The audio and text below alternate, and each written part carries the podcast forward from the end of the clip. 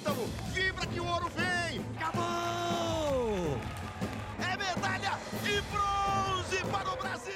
Aqui é Brasil! Ou como diria na minha terra, em São Paulo, aqui é BR. Olimpíadas acabou, mas Paralimpíadas tá aí.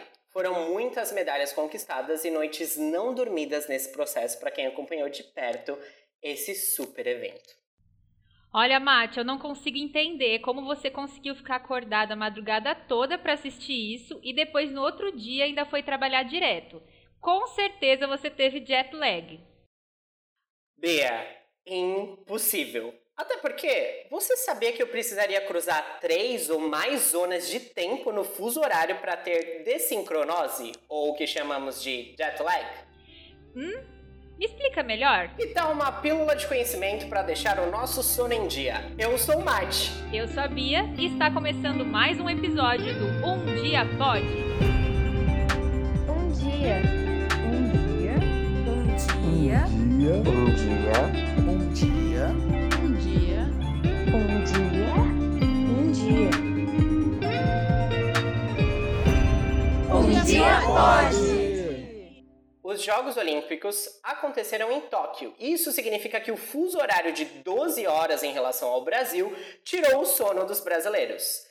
Essa diferença Japão e Brasil de 12 horas quer dizer que o Japão está 12 horas à frente do Brasil. E com este super evento, o relógio biológico de muita gente foi afetado. Afinal, quem aguenta ficar acordando 5 horas da manhã todos os dias e ficando acordado até uma da manhã para conseguir assistir todos os jogos, né? Mas você sabe por que que isso acontece? Vem com a gente que vamos te explicar por que é importante conhecer as diferenças de fusos horários. Eu confesso que foi bem difícil acompanhar esses jogos em tempo real.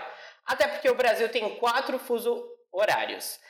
Um no Amazonas, outro no Acre, outro para Fernando de Noronha e o padrão, na maioria dos lugares, que é o horário de Brasília. Mas a gente também já teve aquelas diferenças regionais quando havia o horário de verão. Lembra, Bia? Ah, eu me lembro bem. Inclusive, eu adorava, porque o dia durava muito mais. A gente tinha a impressão de que ele durava muito, a gente conseguia fazer altas coisas. Mas, quando pensamos no Japão, que exige uma viagem internacional, a diferença pode ser drástica. Você sabia que a distância entre as capitais do Japão e do Brasil, Tóquio e Brasília, é de 17.670 quilômetros? E o tempo que se leva para ir de uma capital a outra é de aproximadamente 32 horas e 49 minutos, variando de acordo com a rota tomada? Ai, me deu sono só de pensar. Pensem então, como isso afeta os atletas? E como isso afetou você ao assistir às Olimpíadas aqui do Brasil? Pois todos nós, se quiséssemos acompanhar em tempo real, precisamos aí dar aquela mudada no nosso relógio biológico, não é mesmo? Pois é. Falamos no início dessa pílula justamente sobre o efeito jet lag ou de sincronose, se você preferir, que representa justamente essa mudança brusca que pode pegar o metabolismo da pessoa assim, de surpresa. Isso acontece porque o nosso relógio biológico né? Ou seja, o nosso corpo é programado para se adaptar à rotina cotidiana.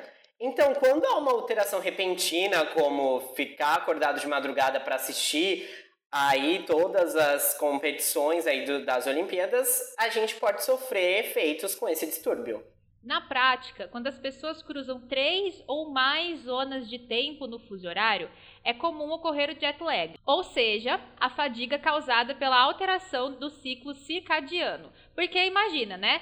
Você tá aqui no Brasil e daí aqui tá de dia, de repente você viaja, chega de noite, os dias e os horários não batem, o seu corpo não consegue se acostumar muito bem. Pois é, Bia, você tem razão.